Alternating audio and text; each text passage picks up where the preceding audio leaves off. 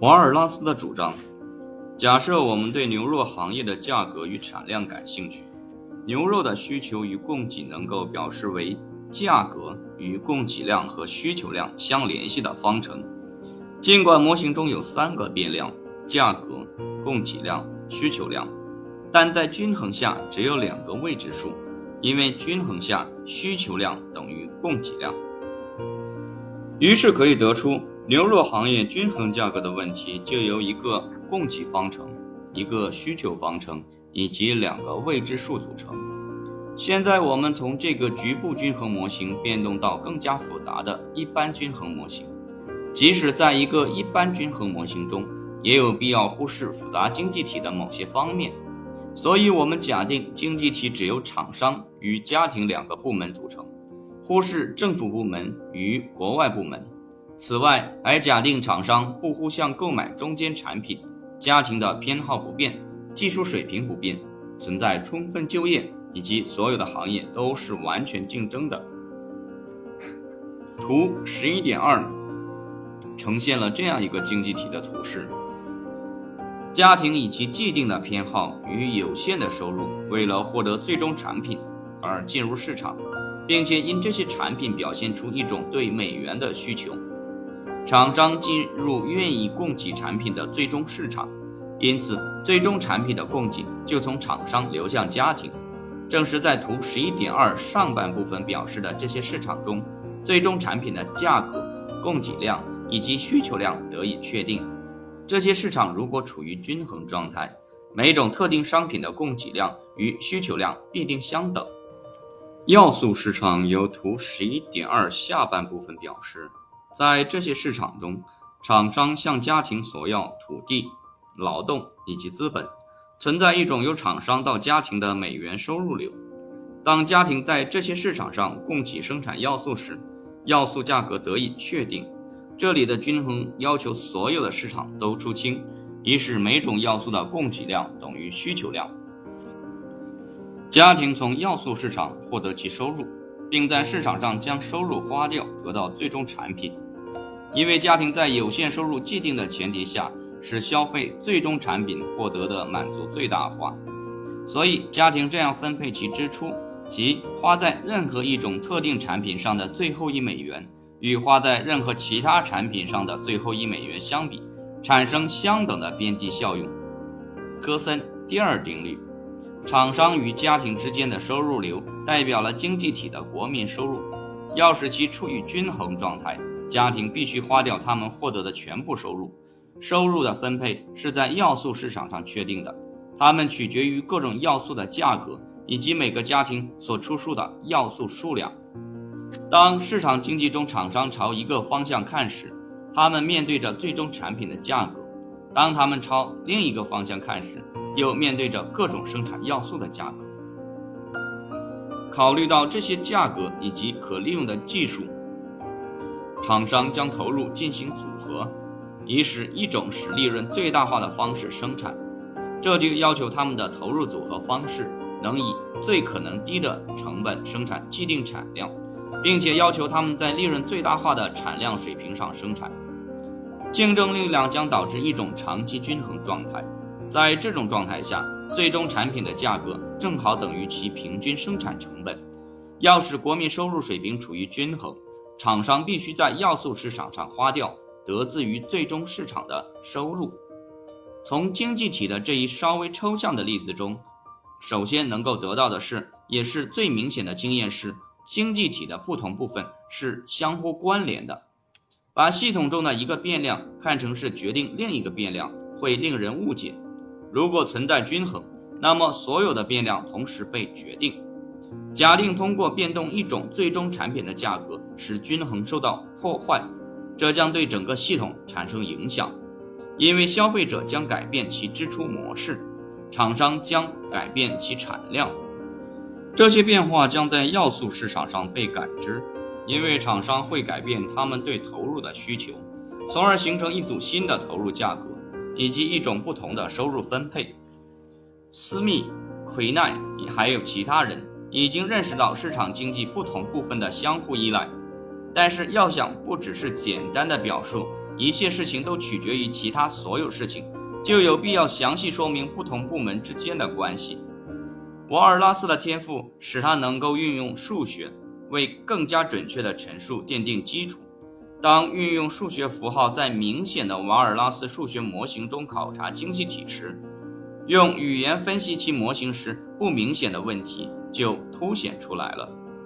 家庭对最终产品的需求能被表示为将价格与每个家庭的需求量相联系的方程。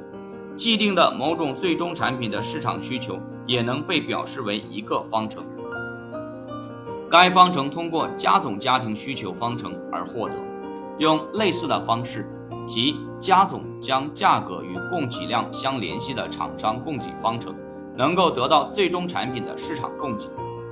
最终产品的市场均衡要求每一种最终产品的供给量等于需求量，能够类似的得到要素市场的市场需求方程与供给方程。均衡条件是所有的市场都出清。对于家庭来说，能够得到一个方程，方程一边表示家庭的收入，对所有要素来说，所出售的每一种要素的价格乘以出售的数量再加总；另一边表示家庭的支出，对所有购买的产品来说，所购买的每种最终产品的价格乘以购买的数量再加总。处于均衡状态下的家庭，收入必定等于支出，并且支出的方式。必定能使效用最大化，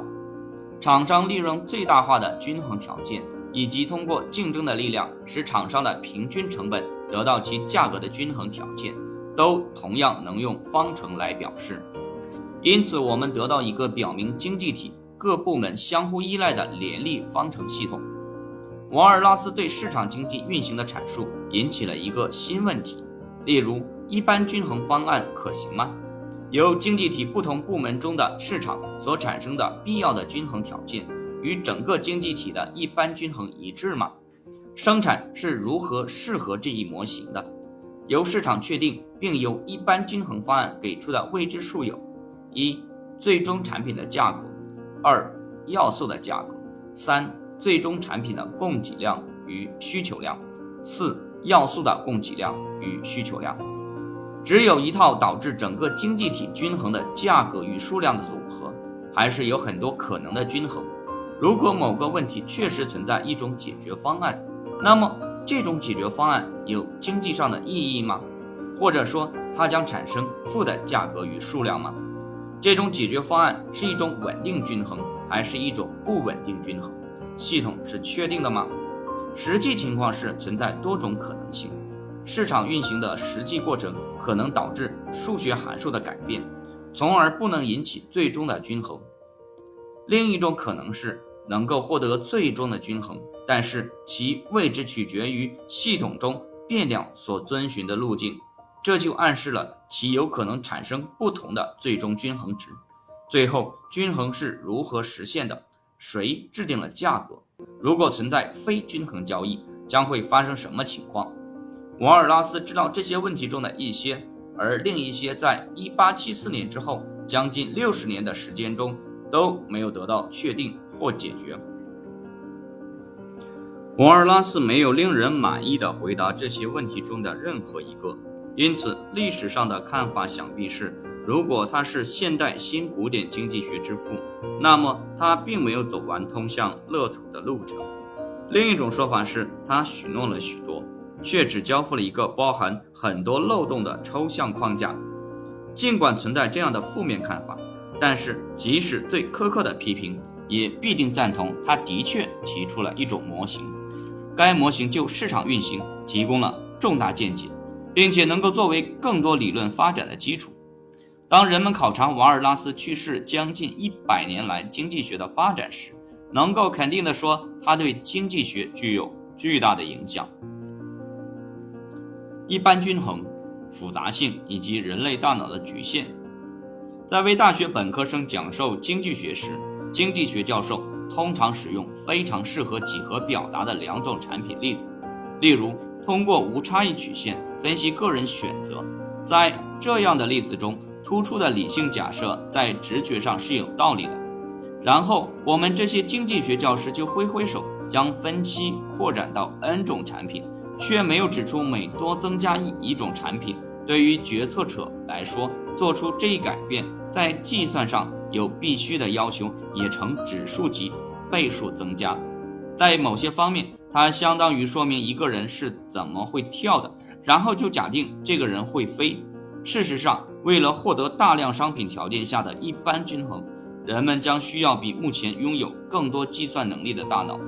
即使那样，为了保持理性，他们将花掉所有的时间来处理信息。重点是，当存在一种思考成本时，过多的理性就没有意义了。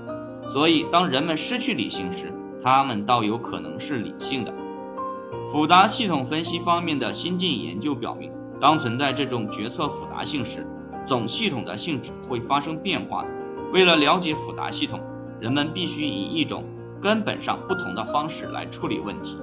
如果这是正确的，在将来，经济分析的瓦尔拉斯一般均衡理论基础有可能被经济思想的一些其他基础彻底取代。